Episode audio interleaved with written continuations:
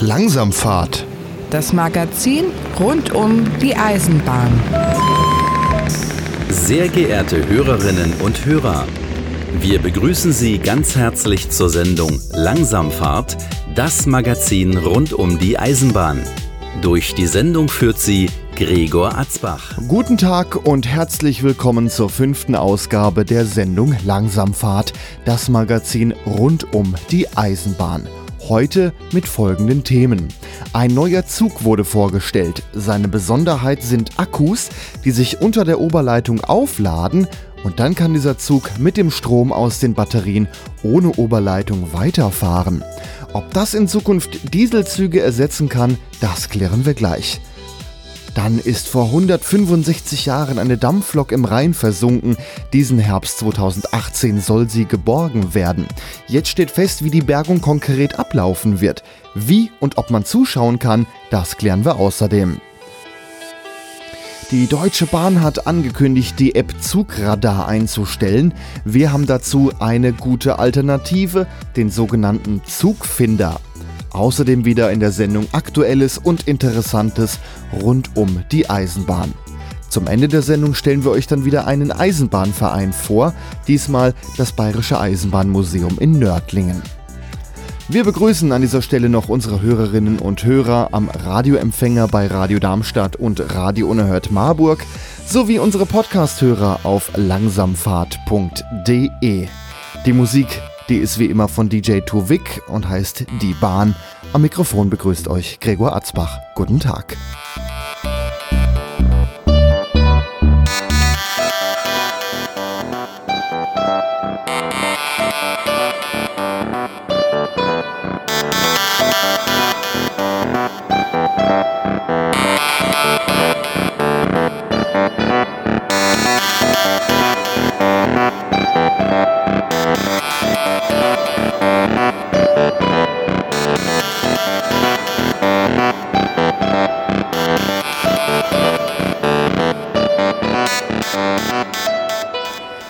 Zughersteller Bombardier hatte einen neuen Zug der Öffentlichkeit vorgestellt.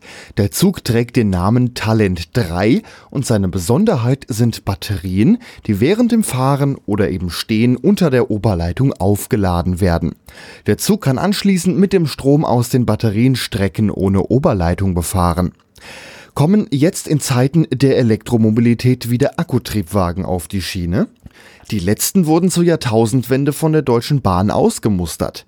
Die konnten aber nicht unter der Oberleitung aufgeladen werden, sondern mussten mehrere Stunden an der Steckdose parken. Langsamfahrt. Zum Thema. Ich begrüße jetzt Stefan von Mach von der Firma Bombardier. Guten Tag. Guten Tag, hallo. Wenn man sich jetzt die Geschichte der Eisenbahn anschaut, merkt man, Akkutriebwagen sind jetzt keine Neuerung. 1895 gab es ja schon erste Probefahrten. Jetzt wurden Ende der 90er Jahre sämtliche Akkutriebwagen ausgemustert. Warum wird erst jetzt wieder über die Entwicklung solcher Fahrzeuge nachgedacht? Die Entwicklung der Batterien, die ging ja schließlich sehr gut voran. Äh, genau die Frage haben wir uns äh, auch gestellt und äh, sind auch auf eine DB-Studie noch aus den 80er Jahren gestoßen, die, ich, die wir im DB-Museum München im Archiv gefunden haben. 1980. Dort äh, sollte die sogenannte Baureihe 528 weiterentwickelt werden als, als Batteriezug oder Batteriehybridzug, das heißt mit, äh, mit Stromabnehmer ähm, und für die Weiterfahrt als, als Batteriezug, sozusagen als Nachfolgevariante der sehr bekannten äh, Baureihe 515, die ja bis in die 90er Jahre auch noch gefahren ist. Aber ja, verschiedene wirtschaftliche äh, und technische Gründe haben am Ende doch sowohl bei der Schiene als auch äh, beim Straßenverkehr, wie wir ja wissen, die, äh, die, den Umschwung auf die Elektromobilität damals zumindest noch verhindert. Das Thema äh, Klimawandel, Klimaschutz, Umweltbewusstsein war, wie wir auch wissen, einfach noch nicht so sehr verbreitet äh, in den politischen und gesellschaftlichen Gemütern. Und am Ende ähm, ist, ist die Bahnindustrie ohnehin schon in großen, größtenteils elektrisch unterwegs. Ne? Das heißt, wenn wir auf die, auf die Verkehrsleistungen schauen, sind über 90 Prozent aller Verkehrsleistungen elektrisch, das heißt mit Oberleitungen, Elektrolokomotiven, Elektrozügen unterwegs. Wir sprechen eigentlich über einen kleinen Bruchteil, der noch mit Diesel fährt, insbesondere halt ähm, der schienengewinde äh, SPNV, also der Schienenpersonennahverkehr im Regionalverkehr. Und somit dadurch, dass insbesondere die Firma Bombardier auch äh, mit E-Bussen Anfang der 2000er Jahre, E-Bussen und äh, Batteriestraßenbahnen die Entwicklung weitergeführt hat, erst dann hat sich dann die Frage wieder gestellt für die, für die Vollbahn. Ähm, jetzt haben wir die, die Leistungsfähigkeit der Batterien auch sichergestellt, um heute leistungsfähige und schnelle Regionalverkehre ähm, auf nicht, nicht elektrisierten Strecken des Regionalverkehrs umzusetzen. Hätte sicherlich auch früher passieren können, aber wie gesagt, äh, die E-Mobilität äh, kam ja auch erst vor einigen Jahren, knapp ein Jahrzehnt. Ne? Vielleicht war einfach Diesel zu billig die letzten Jahre, dass man jetzt erst drüber nachdenken muss. Sicherlich auch, ja. Das äh, ist sicherlich auch ein Grund, ja. Wäre es nicht viel einfacher, einfach mal in Deutschland alle Strecken zu elektrifizieren? Im Koalitionsvertrag steht dazu was drin, die Schweiz hat es vorgemacht, also es ist machbar.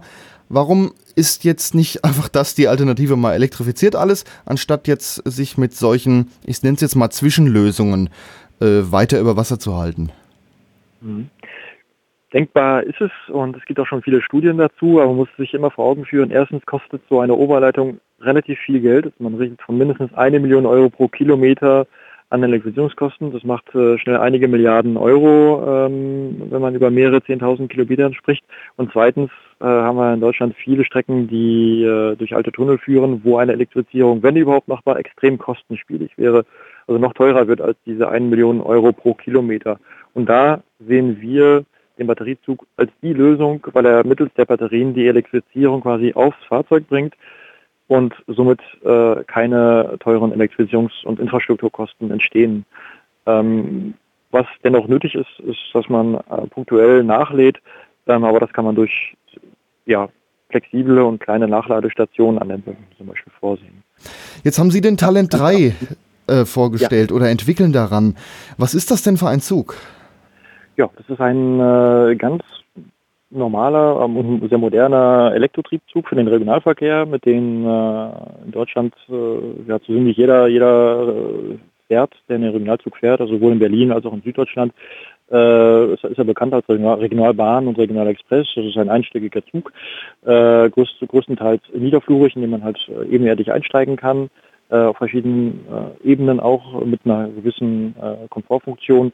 Und ähm, wir haben diesen Zug als Basis genommen, weil es nun mal das äh, Zugpferd in, bei, bei vielen Betreibern ist und bekannt ist und wollten keinen neuen Zug bauen, ja, sondern wirklich den, den Regionalzug nehmen und diese Batterie, diese Traktionsbatterien, Lithium-Ionen-Traktionsbatterien hinzufügen als Add-on, um auf nicht elektrifizierten Strecken dann weiterzufahren. Das heißt, damit auch der Betreiber nicht verschiedene Fahrzeugflotten hat, sondern mit einem Fahrzeug dann weiterfahren kann bietet den Vorteil einerseits natürlich, dass man ein, nur eine Fahrzeug, ja, eine Fahrzeugflotte hat, somit eine sehr hohe Standardisierung äh, zu einer höheren Standardisierung führt und auch an der Mischverkehre zum Beispiel, das heißt zukünftig Diesel und heutige Elektrolinien miteinander verbinden kann.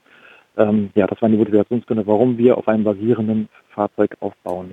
Also quasi eine Weiterentwicklung von Ihrem doch erfolgreichen Talent 2 Triebzug, der in äh, vielen Ecken von Deutschland auch anzutreffen ist. Genau. Ganz genau. Also es waren heute insgesamt 400 äh, Talent 2 Züge äh, bereits und wir sind jetzt schon in der dritten Generation. Also der Talent aus dem Talent 2 wurde äh, vor zwei Jahren der Talent 3 als Weiterentwicklung und optimiert, äh, optimierte Entwicklung, in dem jetzt auch schon äh, einige die ersten Auslieferungen in den nächsten Monaten stattfinden werden, sowohl für Deutschland als auch für den für Österreich, äh, für Vorarlberg. Aber die große Neuerung ist jetzt, der hat Batterien, kann diese Batterien laden während der Fahrt mit seinem Stromabnehmer und kann dann ohne Fahrdraht auf einer nicht elektrifizierten Strecke weiterfahren. Ganz genau. Ähm, zu Beginn des Projektes stand, stand nämlich diese große, die, die erste große Frage im Raum, ja, wie wollen wir denn die Batterien aufladen? Also wenn man nach links und nach rechts schaut, gibt es ja viele verschiedene Möglichkeiten, wie man äh, Strom in die Batterien bringt äh, induktiv, wie bei einigen E-Bus-Applikationen oder wie bei der elektrischen Zahnbürste konduktiv, das heißt mit, mit Stecker wie bei vielen E-Autos oder wie gehabt mit der guten alten bewährten Oberleitung. Und das war am Ende auch äh, der Renner in der Entscheidung.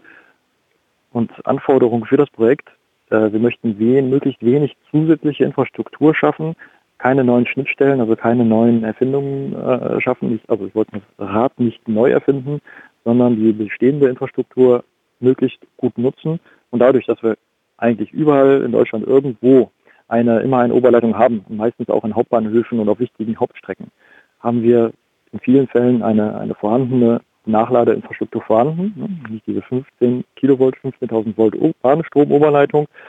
Deshalb hat der Zug, ist der Zug auch ein Elektrozug mit Stromabnehmer und über diesen Stromabnehmer, der sich auf dem Dach befindet, werden auch die Batterien aufgeladen. Natürlich nicht mit 15.000 Volt, äh, sondern mit einer kleineren Spannung. Aber am Ende kommt dieser, dieser Bahnstrom auch dann ähm, bei der Batterie an.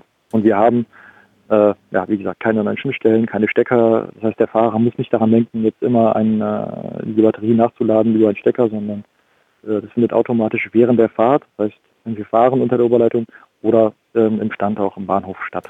Also immer wenn quasi der Bügel an der Leitung dran ist, dann kann er aufladen. Ganz genau. Und äh, genau. wenn der Zug jetzt ganz normal auf einer elektrifizierten Strecke fährt, dann nimmt er aber den Strom aus der Oberleitung und nicht das, was schon in Batterien drin ist. Ganz genau. Unter der Oberleitung fährt der Zug wie ein ganz normaler E-Triebzug und äh, lädt parallel die, die Batterien nach. Genau. Gibt es diesen Zug denn schon oder ist das bisher nur alles Entwicklung auf dem Papier? Den äh, Zug gibt es bereits. Er wurde hier in Hennigsdorf, äh, ein Produktionsstandort von Mobile, äh, nördlich von Berlin äh, in den letzten zwölf Monaten ähm, gebaut äh, und befindet sich jetzt derzeit in der in Betriebssetzung und wird auch in den nächsten äh, Wochen im Rahmen der Innotrans Messe ähm, vorgestellt. Also kann man sagen, ihr habt einen Prototyp gebaut, um das mal zu, um, ja, um zu zeigen, das ist er. Schon ein bisschen mehr als ein Prototyp. Also wir reden von einem Vorserienfahrzeug, Demonstrator weil ja, das Fahrzeug wird auch eine Serien, also eine EBA-Zulassung erhalten, mit dem wir dann auch auf dem öffentlichen äh, Streckennetz der DB Netz äh, fahren können und äh, ab nächsten Jahr auch mit unseren assoziierten Projektpartnern, dem Nahverkehrs, der Nahverkehrsgesellschaft Baden-Württemberg, NVBW und der Deutsche Bahn Regio Alb-Bodensee Passagierverkehr durchführen werden. Es ist ja doch das beste genau. Beispiel, man führt die ganze Sache mal vor. Ab nächsten Jahr 2019 fahren wir bereits im Fahrgastbetrieb, unter anderem in, in Baden-Württemberg und laden natürlich jeden ein, der vorbeikommen möchte, um mal den, diesen ersten Batterietriebzug zu fahren. Steht schon fest, auf welcher Strecke der verkehrt?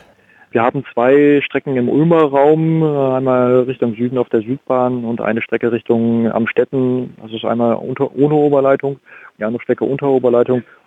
Unter der Oberleitung ist unsere Zeit, um halt auch dann die Nachladung während der Fahrt natürlich zu simulieren und äh, zu testen. Also ab nächstes Jahr im Bereich Ulm kann man sich das als Fahrgast dann auch mal anschauen. Ganz genau. Also eine genau. kleine Serie an Fahrzeugen wird es dann geben erstmal. Äh, es ist ein, erstmal ein Fahrzeug. Ein Fahrzeug ist auch nicht ganz billig als Vorserienfahrzeug zur Demonstration. Einerseits natürlich, um auch dem Markt, das heißt unseren Aufgabenträgern, den Betreibern und auch den Fahrgästen natürlich zu zeigen, dass ein Batteriezug heute machbar ist und technisch machbar, auch wirtschaftlich machbar und sicher ist vor allem.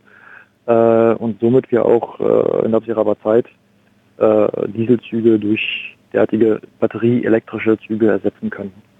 Was hat denn der Zug für eine Reichweite? Das ist ja auch, denke ich, ein, ein sehr wichtiger Punkt. Das ist äh, ganz richtig und auch immer die, die spannendste Frage. Ähm, der, der, dieses Demonstrator-Vorserienfahrzeug hat eine Reichweite von ca. 35 bis 40 Kilometern. Hängt natürlich immer ganz davon ab, auf welcher Strecke wir fahren ähm, und wie die Fahrweise ist nicht erschrecken. Also 40 Kilometer klingt erstmal wenig, ist aber für einen Zug, der erstens 120 bis 130 Tonnen wiegt, sehr viel und reicht für einen Teil der deutschen Strecken auch schon. Also wenn man sich die, die deutschen Strecken anschaut, sind ein Drittel der Strecken in Deutschland ist kürzer als 40 Kilometer. Das heißt, diese Strecken können wir heute schon mit diesem Demonstratorfahrzeug befahren. Ein weitere, weitere 40 Prozent sind zwischen 40 und 100 Kilometern lang. Das heißt, dort äh, müssen wir natürlich noch etwas an der Reichweite arbeiten, sind aber auch schon dran und es ist auch im, im Rahmen des technisch Machbaren, dass man diese 80 bis 100 Kilometer mittelfristig erreicht mit dem Fahrzeug. Und somit können wir, das haben auch die Studien der Technischen Universität Berlin gezeigt, die wir parallel durchgeführt haben gemeinsam, dass man dann mittelfristig mit einem Batterietriebzug äh, etwa drei Viertel der heutigen Diesellinien mit Batterietriebzügen befahren kann. Wie lange muss das Fahrzeug denn laden, um wieder diese vollen 40 Kilometer Reichweite zu haben? Auch hier unterscheiden wir uns äh, grundsätzlich vom Automobil- äh, und Automotive-Bereich. Wir haben äh, verwenden sogenannte Hochleistungsbatterien, das heißt, die, die Batterien sind, haben eine viel höhere Leistungsaufnahmefähigkeit und können somit auch viel schneller geladen werden. Also für 35 bis 40 Kilometer Reichweite, von dem wir jetzt gerade besprochen haben, benötigt man circa sieben bis zehn Minuten, was natürlich extrem schnell ist. Es würde ja. ja theoretisch reichen, wenn man eine Strecke nur in bestimmten Bahnhöfen elektrifiziert und da halt einen Aufenthalt von zehn Minuten macht. Genau, genau. Das sind äh, typische Wendezeiten. Ne? Wenn der in der Zeit, in der der Fahrer einen aus dem äh, Cockpit aussteigt, auf die andere Seite geht, vielleicht noch einen Kaffee trinkt oder eine Pause macht, äh, in der Zeit ist dann die Batterie schon wieder geladen. Genau. Oder halt während der Fahrt, wenn man ein paar Kilometer Oberleitung hat. Auch das ist natürlich machbar, wenn man eine Strecke nur auf wenigen Kilometern elektrifiziert. Jetzt ist mit Batterien immer so der Punkt die Lebensdauer. Wie lange halten die denn oder wann müssen sie ersetzt werden? Auch ein sehr wichtiges Kriterium. Ähm, die Batterielebensdauer hängt ganz stark von der Applikation und Anwendung ab, je nachdem, wie viel ich fahre, wie ich die Batterie lade und entlade. Ähm, aber im Schnitt äh, rechnen wir mit einer Lebensdauer äh, zwischen äh, fünf und acht Jahren. Ich muss auch dazu sagen, wir gehen auch davon aus natürlich, dass sich die Batteriechemie und Batterieentwicklung weiter verbessert in den nächsten Jahren. Und im Vergleich zum Diesel, ne, also wenn man äh, die Kosten eines Batteriezuges zum Dieselzug vergleicht, immer über einen längeren Zeitraum rechnen muss. Zwar ist ein Batteriezug und Elektrozug generell teurer als ein Dieselfahrzeug, auch bei der Schiene. Aber in einem Zeitraum von 30 Jahren zeichnet sich ein batterieelektrisches Fahrzeug generell dadurch aus, dass die Energiekosten pro Kilometer bis zu 50 Prozent niedriger ausfallen als die eines Dieselzugs. Das heißt, je mehr ich fahre über die Jahre, desto mehr Geld kann ein Betreiber oder Aufgabenträger halt einsparen. Und das ist der große Vorteil generell von der Elektrotraktion, aber auch von dem Batterietriebzug im Vergleich zum Dieselfahrzeug. Andere Triebwagen können durch Bremsen Strom erzeugen, indem man einfach die Fahrmotoren zu Generatoren umpolt. Der Strom geht dann normal zurück in die Oberleitung und da ist quasi dann der Zug auch gleichzeitig ein kleines Kraftwerk. Jetzt kann der Talent 3 das mit Sicherheit auch, aber wenn er ohne Oberleitung fährt, was passiert dann mit dem Strom? Kann er davon auch die Batterie laden? Ganz genau. Ähm, die Bremsenergie wird direkt in die Batterien gespiesen und das ist auch ein weiterer großer Vorteil im Gegensatz zu herkömmlichen heutigen Dieseltriebwagen, die gar keine, die, die, die Bremsenergie gar nicht rückgewinnen können, sondern die verpufft. Und somit stellt der, diese Funktion des Batterietriebzuges ein wesentlicher weiterer Vorteil dar. Ab wann rechnen Sie denn damit, dass das Fahrzeug in Serie gehen wird und überall in Deutschland einige davon eingesetzt werden können? Äh, sofort. Also wir sind heute schon äh, in der Lage, das, das Fahrzeug äh, zu verkaufen und anzubieten. Jetzt äh, ist nur die Frage, wann die ersten Bestellungen äh, durchgeführt werden. Also jetzt hängt es quasi davon ab, dass irgendwelche Netze neu ausgeschrieben werden. Der Verkehrsverbund Oberelbe hat jetzt groß angekündigt, vier Nebenstrecken in, im Raum von Dresden ab 2024 gerne mit mhm. diesem Fahrzeug befahren zu würden. Da gibt es auch jetzt gerade Untersuchungen von Bombardier und der TU Berlin, die das mal auf Wirtschaftlichkeit und Machbarkeit prüfen. Also wenn die jetzt sagen, ja, wir wollen ab 2024 den Zug haben, das ist wirtschaftlich, dann können die den bestellen ja. und dann fährt er auch dann.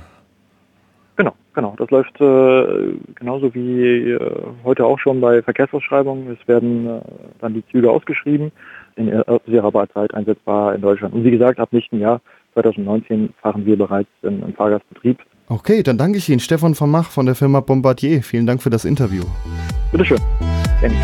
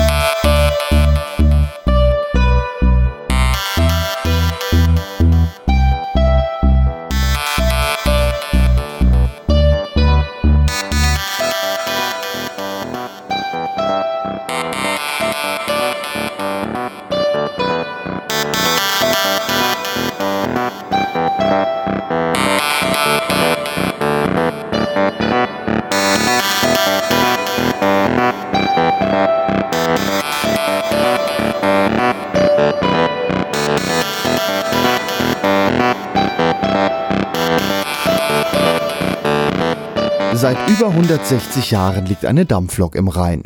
Die Lok wurde 1852 in Karlsruhe in der Fabrik von Emil Kessler gebaut und sollte dann an die Düsseldorf-Elberfelder Eisenbahngesellschaft ausgeliefert werden.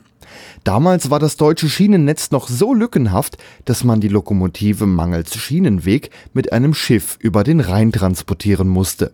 Dann kam das Schiff in ein Unwetter und die Lok liegt seitdem im Rhein. In der dritten Ausgabe der Sendung Langsamfahrt haben wir bereits darüber berichtet. Diese Sendung kann man sich auch nochmal anhören als Podcast auf www.langsamfahrt.de. Die Lok soll diesen Herbst 2018 geborgen werden. Wie das genau ablaufen soll und wie man dabei zusehen kann, das klären wir jetzt. Langsamfahrt. Zum Thema. Am Telefon ist jetzt Tobias Bartenbach vom Projektbüro Jäger der versunkenen Lok. Guten Tag, Herr Bartenbach. Hallo, guten Tag. Ich habe es eben in der Anmoderation schon erwähnt. Die Lok liegt seit 166 Jahren im Rhein, soll jetzt geborgen werden und das macht ihr, beziehungsweise die Planungen dazu. Richtig. Das planen wir. Warum zunächst mal? Weil das äh, nicht nur die älteste Dampflokomotive ist, die A natürlich noch kein lebender Mensch gesehen hat, sondern es ist eine zeitgeschichtliches, historisches Ereignis und das wollen wir einfach für die Nachwelt ähm, bewahren. Und wir planen jetzt ähm, am 21. Oktober, das ist ein Sonntag, die Bergung dieser Lokomotive. Und das wird natürlich spannend, denn eine hundertprozentige Sicherheit, dass die Lok dann später am Haken hängt, wird es nicht geben. Ähm, und wir sind jetzt natürlich sehr gespannt, äh, wie sich jetzt die ähm, Bauarbeiten und die Bergungsarbeiten, ähm, wie die voranschreiten. Wie soll das Ganze denn ablaufen? Ja, also ähm, an diesem 21. Äh, Oktober können natürlich auch alle Menschen, die das interessiert, live dabei sein, denn der Südwestrundfunk ähm, wird diese Bergung äh, live in seinem äh, dritten Programm übertragen. Wie soll das passieren? Also ähm, es fängt bereits jetzt ähm, an, die Baustelle am Rhein ist bereits eingerichtet. Was muss man äh, sich darunter vorstellen? Ähm, aktuell werden sogenannte Spundwände in den Reihen um diese markierte Stelle äh, geschlagen. Dazu braucht man ein sehr, sehr schweres Gerät, um, um diese meterhohen Spundwände in den Reihen zu bringen. Danach wird äh, der Kies abgetragen und dann versucht man sich mit schwerem Gerät ähm, sozusagen Schritt für Schritt und Schicht für Schicht an diese Lok heranzutasten. Man muss sagen, dass sie sieben Meter unter der Oberfläche äh, liegt. Das heißt natürlich nicht sichtbar und man muss aufpassen bei dieser Bergung, dass man sie nicht beschädigt. Dann wird das Bergungsteam ähm, versuchen, diese Lok freizulegen. Äh, da werden Absauggeräte äh, angekarrt, um wirklich peu à peu die Steine und den Schlamm äh, daraus äh, zu saugen. Und dann, wenn wir es schaffen, dass wir sagen können, das ist die Lok, wird versucht, mit, mit Gurten unter die Lok zu kommen und sie dann über einen ganz großen Kran ähm, ans, an, ans Ufer zu heben. Ja, und das kann man live beobachten und auch live im Fernsehen verfolgen. Ja, also man kann es ähm, am besten sicherlich live im Fernsehen verfolgen. Warum? Weil die Stelle, wo äh, die Lok geborgen wird, für ähm, die, die Öffentlichkeit nicht zugänglich ist.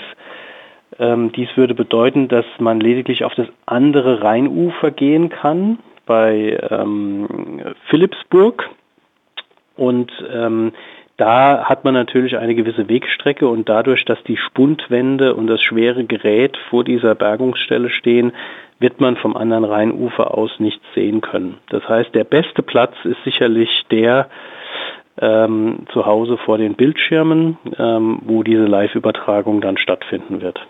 Okay, also nicht unbedingt vorbeikommen, sondern besser im Fernsehen gucken, denn da wird man wahrscheinlich mehr sehen und auch die besseren Bilder. Richtig. davon einfangen können. Ja.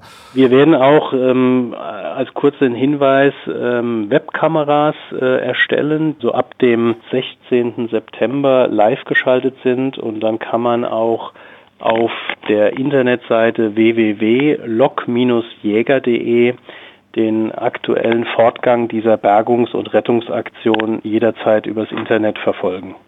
Und da sieht man dann auch schon, wie da jetzt das Baumaterial anrollt. Ganz genau, ganz genau. Ähm, zum Schluss würde ich gerne natürlich auch noch einen Hinweis geben, dass wir immer noch auf Spenden angewiesen sind, um diese Bergungsaktion äh, zu finanzieren. Es gibt eine Crowdfunding-Plattform die man auch unter www.lok-jäger.de ähm, äh, sieht. Und wir würden uns natürlich freuen, wenn Eisenbahnfans oder Fans des ähm, historischen Industriekulturgutes sagen, das ist mir fünf oder zehn Euro wert und die Spendensumme somit noch erhöht wird. Wie viel kostet denn diese ganze Bergung? Ja, wir haben ähm, hochgerechnet, dass die Gesamtkosten für die Bergung und für die Gesamtprojektierung ähm, bei einer halben Million Euro liegt. Wir haben immer noch einen Fehlbetrag, der im sechsstelligen Bereich liegt und wir müssen einfach gucken, dass wir bis zur Bergung natürlich noch ganz viele Menschen erreichen, die sagen, dass diese Lok muss gerettet werden. Und was machen Sie, wenn das Geld bis dahin nicht zusammen ist? Dann wird die Lok äh, weiter gerettet und ähm, derjenige, der dafür gerade steht, den haben Sie gerade am Telefon. Okay, also im Zweifel legen Sie den Rest drauf. Ja, das ist leider so. Hm. Das ist dann genau der zweite Punkt oder die zweite Phase. Ähm, wenn sie draußen ist, ähm, wird sie sicherlich auch natürlich der Öffentlichkeit vorgestellt, um dann auch ähm, später für die Restaurierung zu sammeln. Man weiß eben nicht, in welchem Zustand sich ähm, die Lok befindet. Man weiß nicht, ähm, aus welchen Materialien sie letztendlich gebaut wurde. Es gibt nur Zeichnungen und Vermutungen. Und der 21. wird dann äh, ans Tageslicht führen, ob die Vermutung dann richtig war oder eben nicht. Okay, dann danke ich Ihnen, Tobias Bartenbach vom Projektbüro Jäger der versunkenen Lok, dass Sie uns nochmal einen Zwischenstand dazu geben konnten. Sehr gerne.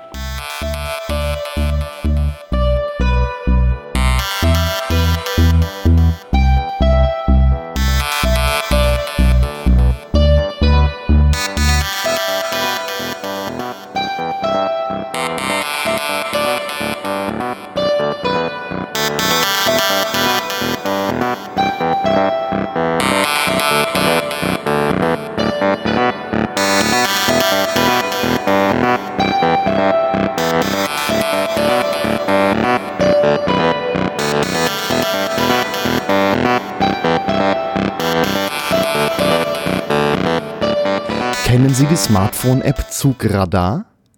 Das ist bzw. war eine App, herausgegeben von der Deutschen Bahn, in der man auf einer Landkarte Züge verfolgen konnte. Die App wird bzw. wurde zum 1. Oktober eingestellt.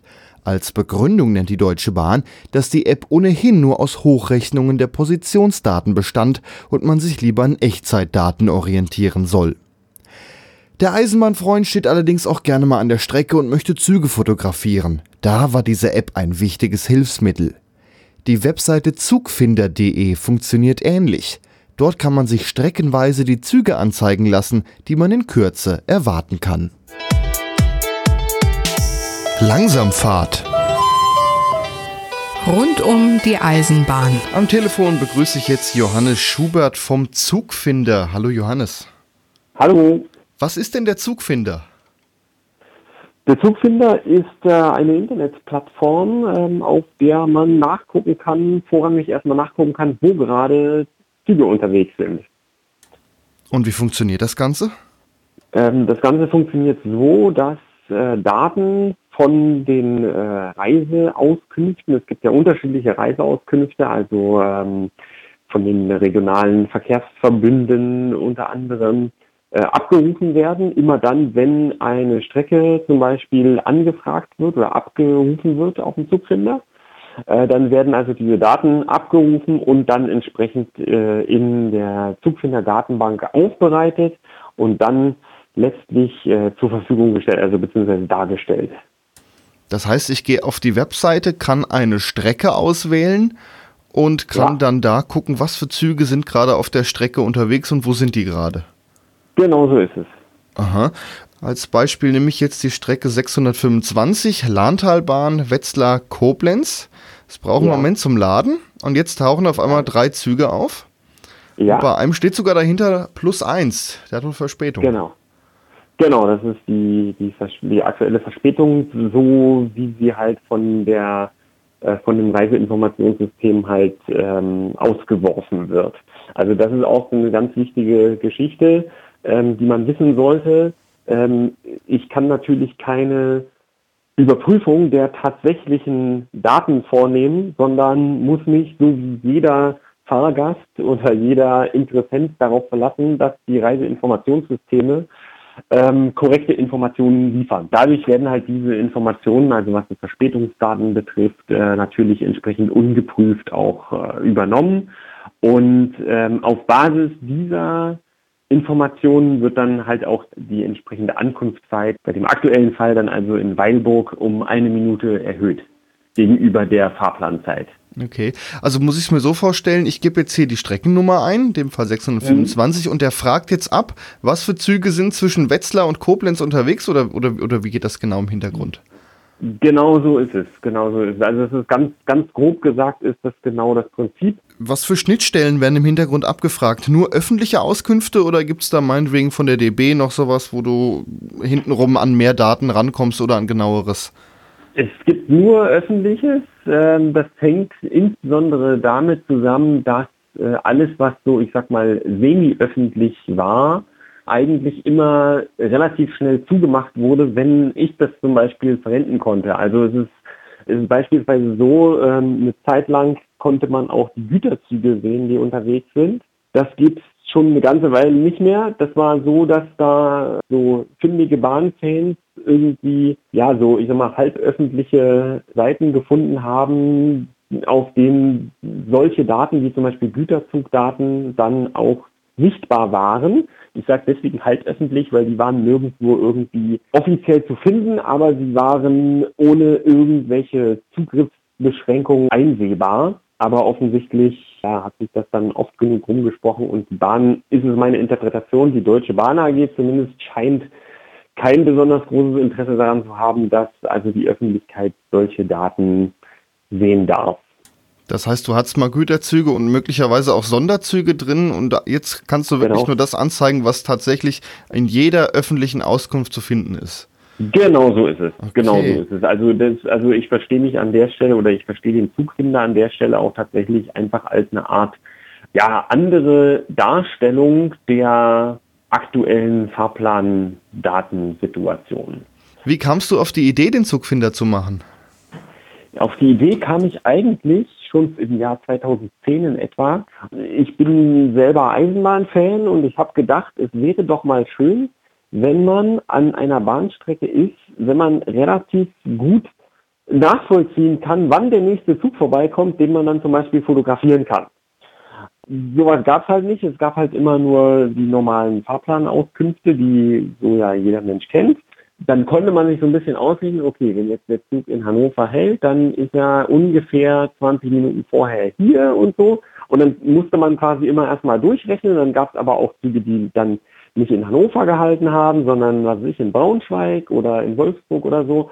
Und ich habe gedacht, da müsste es doch irgendeine Möglichkeit geben, dass man das auf so einer Art Karte besser darstellen kann, dass man hochrechnet, wann müsste der Zug oder wo müsste der Zug jetzt aktuell in etwa sein.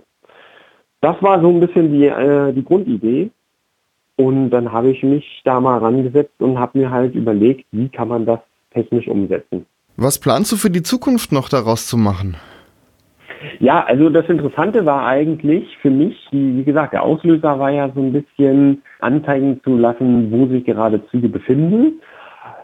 Interessanterweise hat das sehr schnell dazu geführt, dass ich gemerkt habe, Mensch, wenn ich hier sowieso Daten einsammle, auch zum Thema äh, Verspätungen zum Beispiel, dann könnte man doch eigentlich diese Verspätungsdaten mal sammeln und beispielsweise für die Fernzüge einfach mal sammeln, wie viel Verspätung hatten die denn so am jeweiligen Tag? Einfach um eine Art Statistik zu kriegen, um so ein bisschen einschätzen zu können, okay, das ist ein Zug, der ist aus welchen Gründen auch immer besonders häufig verspätet. Das heißt, äh, wenn ich pünktlich am Ziel ankommen möchte und habe irgendeine Alternativmöglichkeit, dann nehme ich doch vielleicht lieber einen anderen Zug. Oder wenn ich einen relativ knappen Anschluss kriegen muss, dann ist das durchaus ganz hilfreich, im Vorfeld zu wissen, wie hoch ist rein statistisch die Wahrscheinlichkeit, dass mein Zug pünktlich ankommt. Interessanterweise hat sich herausgestellt, dass dieses Feature eigentlich sehr viel stärker nachgefragt wird als das Feature, äh, wo sind denn gerade Züge unterwegs. Also insbesondere halt von Nicht-Bahnfans, sondern von Leuten, die selber Bahn fahren oder so, ähm, habe ich doch dann sehr, sehr viele Rückmeldungen bekommen, immer wieder von wegen, ja, gibt es denn auch noch ältere Daten und haben Sie denn noch diese und jene Daten? Und dann habe ich gesagt, okay, gut, dann sammeln wir da halt ein bisschen mehr Daten. Okay, dann danke ich dir, Johannes Schubert vom Zugfinder und dein Projekt kann man sich auf zugfinder.de mal in aller Ruhe anschauen. Genau.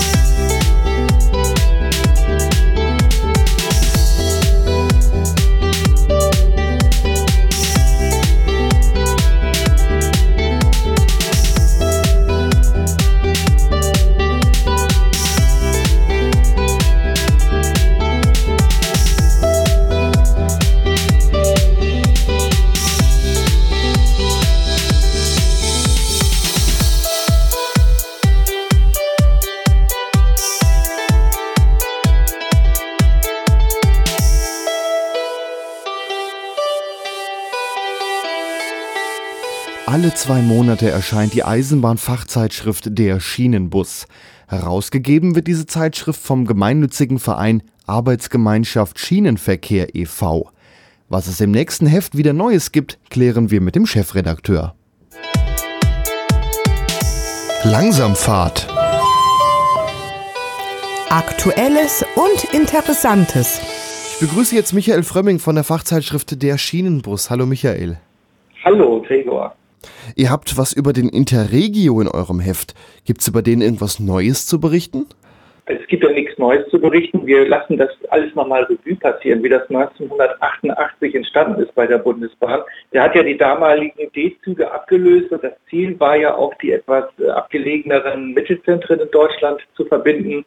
Und äh, das war etwas, wo auch neue Fahrzeuge beziehungsweise Umbauten aus ehemaligen Schnellzugwagen in der PFA in Weiden in der Oberpfalz realisiert wurden. Das sind ja Fahrzeuge, die heute noch im Intercity-Verkehr unterwegs sind. Und das war damals eine Neuerung und äh, viele Eisenbahnfans, vor allen Dingen aber auch viele Reisende, sind ja sehr traurig, dass es den Interregio leider nicht mehr gibt. Warum gibt es denn denn nicht mehr? Also die Wagen ähm, gibt es ja durchaus noch. Ich saß neulich erst wieder in einem drin und fand es eigentlich sehr angenehm da drin. Es war fast wie so eine Zeitreise. Da hingen noch Spiegel im Abteil mit einem Bundesbahnlogo drauf. Man konnte das Fenster runterschieben und die Sitze in diesem Grün und die Wand in maisgelb. Das ist schon ja, was Besonderes. Ja, wunderbar, nicht? Also Übersetzfenster, man konnte auch mal rausgucken am Bahnhof. Ähm, dann gab es das tolle Konzept des Familienbereichs, wo Kleinkindern einen eigenen Bereich hatten. Für Gruppen war das gut. Dann gab es das Abteil. Also eigentlich für alle Zielgruppen hat man versucht, was ähm, Schönes auf die Reise zu bringen. Da konnte sich jeder in dem Bereich niederlassen, wo es für ihn am besten war. Heute ist das aus meiner Sicht im Großraumwagen anonym, Stereotyp und ähm, aus meiner Sicht eben ist das traurig, dass es den Interregio-Wagen zwar noch eine geringe Anzahl gibt, aber eigentlich muss man sagen, ist er aus der Mode gekommen. Die Bundesbahn hat das eingeführt. Die Bahn AG hat gesagt, das ist etwas, was nicht in die Zeit mehr passt und hat ja den ICE als Alternative auf die Reise geschickt. Und so war der Interregio, und zwar im Jahr 2006 dann äh, Geschichte, leider. Ja, und es gibt auch noch eine Interregio-Verbindung zwischen Berlin und Hamburg, die ja wieder eingeführt wurde und die auch Interregio heißt. Aber ich weiß nicht, wie viel die mit dem alten Interregio zu tun hat. Ja, das ist äh, in Teilen das alte Wagenmaterial, was da unterwegs ist. Das hat jetzt den roten Anstrich. Ähm, das war ja auch eine ganz klassische äh, extra Farbe, die man mit diesem hellen Blau damals, äh, hellblau und weiß eingeführt hatte. Das war ja auch so ein sogenanntes Produkt, das man gleich erkennen konnte vom Äußeren. Das ist heute äh, alles einheitlich rot bei der Bahn im Nahverkehr und im Fernverkehr rot-weiß.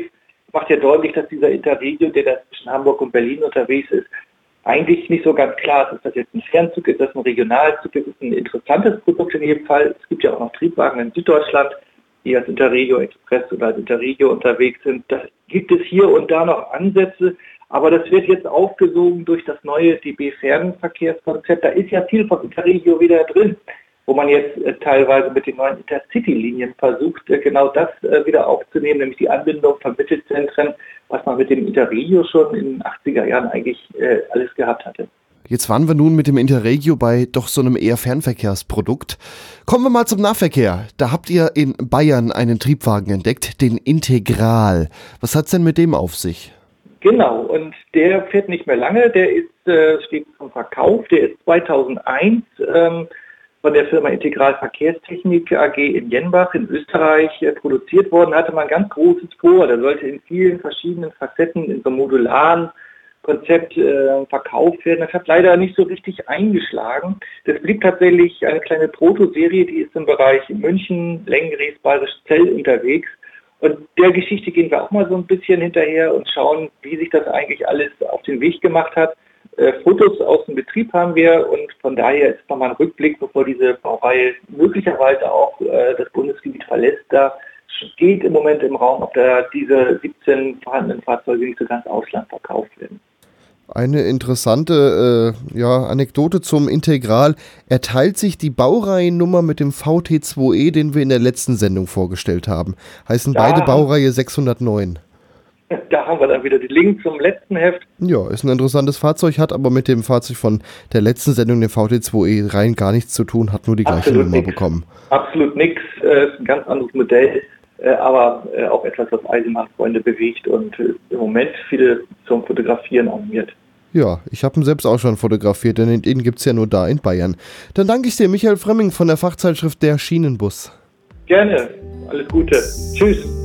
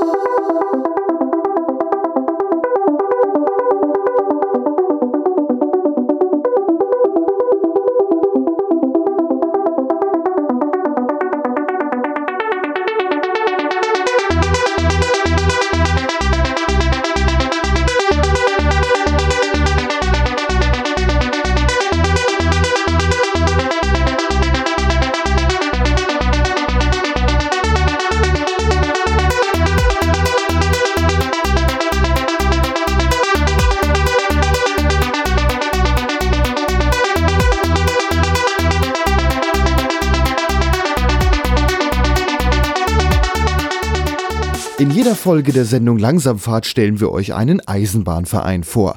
Heute schauen wir nach Bayern, genau gesagt nach Franken. Da liegt das kleine Städtchen Nördlingen und dort ist das Bayerische Eisenbahnmuseum zu Hause. Langsamfahrt. Museumsbahn. Am Telefon begrüße ich jetzt Florian Wieser vom Bayerischen Eisenbahnmuseum in Nördlingen. Hallo, Herr Wieser. Grüß Gott, Herr Arzbach. Was haben Sie denn da für einen Verein? Wir, das Bayerische Eisenbahnmuseum, befinden uns im 1849 errichteten Bahnbetriebswerk in Nördlingen und sind eines der zehn größten Eisenbahnmuseen in ganz Deutschland. Wir sind ein privat organisiertes Eisenbahnmuseum, heißt also als Verein getragen, kein öffentliches oder kommunales Museum wie andere Museen der Art. Und eines unserer Alleinstellungsmerkmale sind nicht nur besondere Fahrzeuge wie unsere Lok Füssen und die S3 Sechstel, sondern eben auch diese Funktionalität und lebendiges Bahnbetrieb, als lebendiges Bahnbetriebswerk, ähm, welches im süddeutschen Raum meines Wissens in dieser Größe einzigartig ist. Wie viele Mitglieder habt ihr denn? Wir haben ca. 550 Mitglieder und ca. 10% davon sind aktiv. Das ist schon eine ganze Menge, aber ich denke, das braucht man auch bei der Größe. Ja, vor allem sind wir sehr stolz auf unsere Mannschaft. Wir haben sehr viele junge, aktive Kolleginnen und Kollegen, die im Dienst sind vor allem die Nachwuchsarbeit ist uns sehr wichtig, denn das Wissen, wie man eine Dampflok instand hält und betreibt, gilt es rechtzeitig auf die nächste Generation zu transferieren, dass dieses Wissen eben nicht ausstirbt. Ja genau, sonst ist es irgendwann weg. Das muss erhalten bleiben. Eben, und ganz stolz sind wir eben auch auf unsere Damen im Verein, die eben nicht nur Küchendienst machen, sondern wir haben also auch Damen im aktiven Dampflokdienst, die als geprüfte Heizer auf unseren Lokomotiven, zum Beispiel der 01 2066 oder auf der 41L50 oder 52 81 68 Dienst tun und inzwischen auch die Lokführerausbildung begonnen haben auf Dampflokomotiven. Das ist jetzt doch eher selten, aber umso schöner, dass es das bei euch gibt. Fangen wir doch erstmal an mit den Dampflokomotiven. Was sind das für welche? Ja, unsere älteste Lokomotive ist die Lokomotive Füssen, 1889 bei Kraus in München für die Lokalbahn AG für die Strecke Markt Oberdorf Füssen gebaut. Die Füssen ist die älteste betriebsfähige Regelspurdampflok in ganz Deutschland, ist zu bestimmten Anlässen in Nördlingen als Rangierlok im BW eben zu erleben. Dann haben wir noch zwei weitere kleine Dampflokomotiven, sogenannte B-Kuppler mit zwei Achsen, die Luzi, auch schon über 100 Jahre alt, seit einem Jahr nach über 20 Jahren Abstellzeit wieder in Betrieb und die Lok Ries. An Schnellzugdampflokomotiven haben wir derzeit drei Lokomotiven betriebsfähig. Die bekannteste und schönste unsere bayerische S3 Sechstel und zwei Lokomotiven der Bauerei 01. Eine im äh, Zustand der Deutschen Reichsbahn mit großen Wagner-Windleitblechen, derzeit als 01 2066 beschildert, im letzten Zustand, wie es im BW Dresden im Einsatz war. Und zum anderen die 01 180 eine Lokomotive, die bei der Deutschen Bundesbahn einen Neubaukessel erhalten hat und somit die einzigste betriebsfähige Neubaukessel 01 in Deutschland ist. Dann haben wir noch eine 44 betriebsfähig, eine 50 mit Ölhauptfeuerung, die 500072 und eine 52 Reco, die 528168. Das ist jetzt schon mal eine ganze Menge an Dampfloks, was ihr da habt. Außerdem habt ihr noch ein paar Elektrolokomotiven und Dieselloks. Richtig, wir haben noch diverse E- und Diesellokomotiven, Kleinlokomotiven verschiedener Bauart und Leistungsklasse, Lokomotiven der Baureihe V100, V60, äh, 295 ist eine im Bestand derzeit und an E-Lokomotiven verfügen wir Baureihen wie 194 139, 140, 151, aber auch eine 142. Wobei man sagen muss, die Diesel- und Elektrolokomotiven auch im kommerziellen Schienengüterverkehr durch unsere Tochtergesellschaft Bayernbahn GmbH eingesetzt werden. Jetzt habe ich gesehen, ihr habt auch einen Akkutriebwagen, einen ETA 150. Richtig. Das ist ja doch eher selten in einem Verein. Ja, von den Akkutriebwagen gibt es ja im musealen Erhalt nicht mehr ganz so viele. Da haben wir den 15011, ein Vorserienfahrzeug, das zur aktiven Zeit vorwiegend im BW Augsburg beheimatet war, aber auch im Nördlinger Ries im planmäßigen Einsatz war im Bestand. Leider nicht betriebsfähig, da dieses Fahrzeug ohne Akkus erhalten wurde und nur noch als optisches Ausstellungsstück in unserer Sammlung ist. Aber jetzt ist die Akkutechnik doch heute eigentlich so weit, dass man doch eigentlich sagen könnte, kann man da nicht wieder welche reinmachen? Technologisch wäre das wahrscheinlich möglich. Das ist natürlich auch ein Kosten-Nutzen-Faktor. Ihr wärt halt der einzige Verein, der einen betriebsfähigen Akkutriebwagen hat. Ja, ich glaube, die Kollegen in Bochum haben noch ein derartiges Fahrzeug. Die haben auch einen, aber ich glaube, der ist auch nicht betriebsfähig. Aber, und die haben, glaube ich, sogar noch Batterien, aber inwieweit dieses Fahrzeug jetzt betriebsfähig ist bei den Kollegen, das entzieht sich meiner Kenntnis. Hm. Ja, aber der, der ist dann nur ein Ausstellungsstück bei euch, der ETA. Richtig. Und die anderen E-Loks, jetzt außer mal die, die Baureihe 140, womit ihr da auch Güterverkehr macht, die stehen auch so rum. Ich habe gesehen, ihr habt noch eine 103, E94. Ähm, die E94, 192 ist betriebsfähig. Und die zweite E94, die E94 135, eine Vorkriegs-E94, die dann bei den ÖBB verblieb als 1020, dient als Ersatzteilspender für unsere andere E94. Betriebsfähig haben wir dann bei den E-Loks noch eine E63, die E6302. Die wird derzeit an bestimmten Tagen für Rangierdienst im Bahnhof Nördlingen im überspannten Teil eingesetzt, eben um den Besuchern auch das Rangieren mit E-Lok vorführen zu können. Jetzt habe ich gesehen, ihr betreibt auch zwei eigene Museumsbahnstrecken von Nördlingen nach Feuchtwangen und Nördlingen nach Gunzenhausen. Ja, wir haben uns ganz bewusst entschieden, die Eisenbahninfrastruktur von Nördlingen nach Gunzenhausen sowie von Nördlingen über Dinkelsbühl-Feuchtwangen nach Dombühl dauerhaft zu sichern.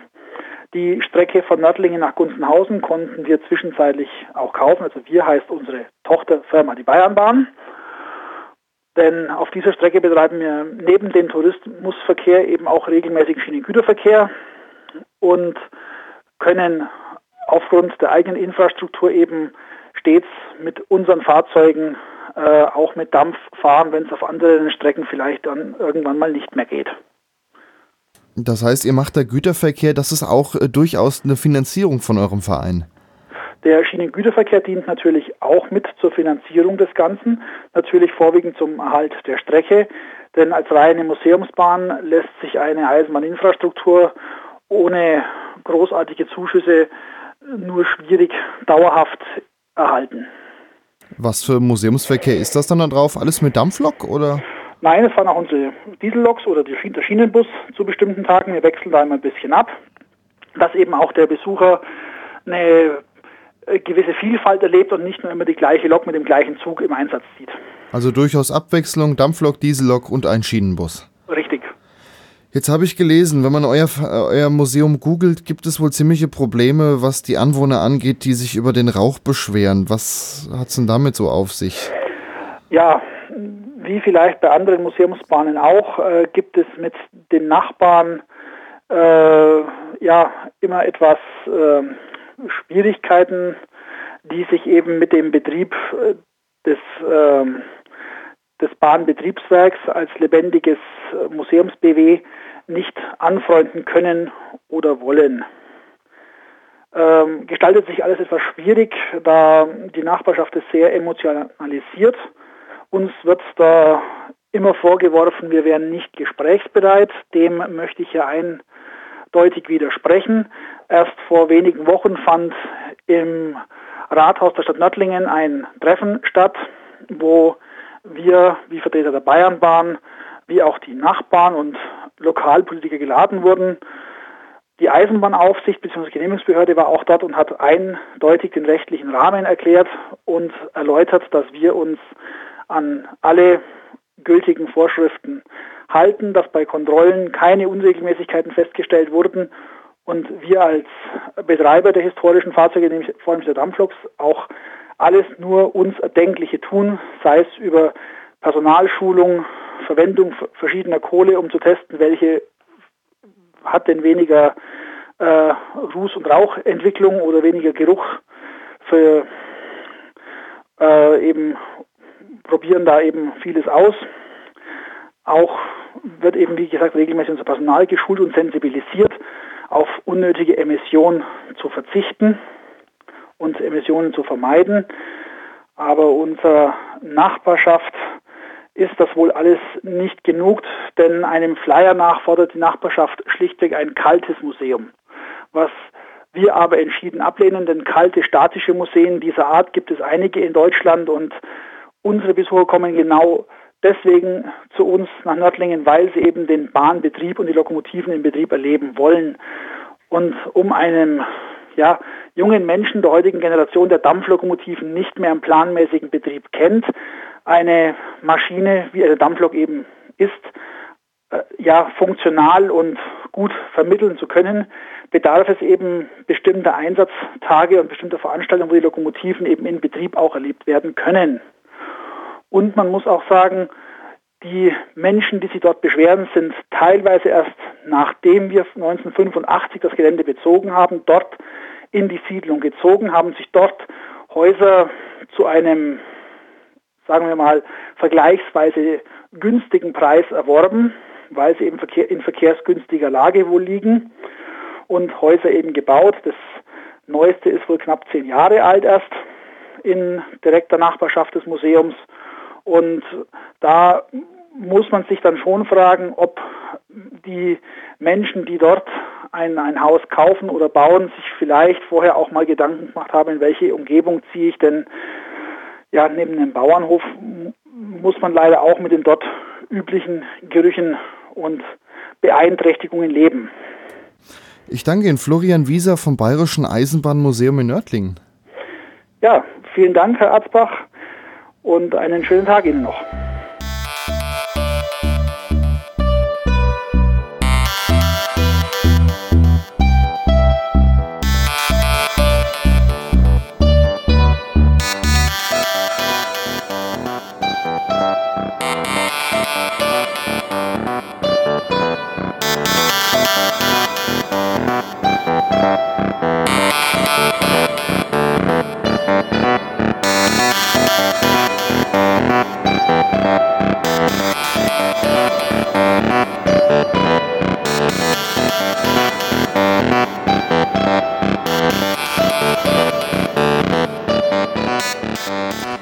Kennt das. Man steht am Bahnübergang und wartet. Das kann manchmal dauern. Vor allem, wenn zwei Züge kommen. Der erste Zug ist durch, man hofft, die Schranke geht jeden Moment hoch. Aber nein, es kommt noch ein zweiter Zug. Schön ist es, wenn der Bahnübergang das schon ankündigen kann. Langsamfahrt. Ein Geräusch rund um die Eisenbahn. Und zwar gibt es einzelne veraltete Bahnübergangsanlagen, in der Mitte noch ausgestattet mit einem Blinklicht, die eine zusätzliche Anzeige haben. Diese Anzeige trägt den Titel Zwei Züge und leuchtet nur auf, wenn aus beiden Richtungen ein Zug kommt.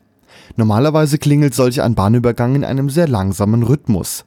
Als akustischer Warnton klingt so ein Bahnübergang, der auf zwei Züge hinweisen kann, gleich ein bisschen anders lauter und energischer. Wir schauen auf die Lahntalbahn nach Aumenau.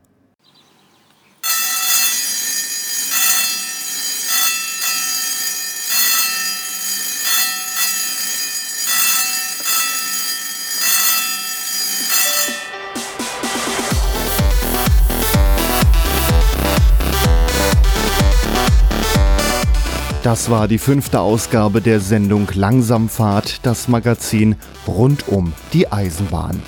Wir verabschieden uns von unseren Hörerinnen und Hörern am Radio bei Radio Darmstadt und Radio Unerhört Marburg sowie bei unseren Podcast-Hörern. Diese Sendung gibt es auch im Internet als Podcast auf www.langsamfahrt.de. Dort finden Sie die Sendung zum nochmal hören, außerdem weiterführende Links zu allen Themen www.langsamfahrt.de. Die Musik ist von DJ Tuvik und heißt Die Bahn. Am Mikrofon verabschiedet sich Gregor Atzbach. Auf Wiederhören.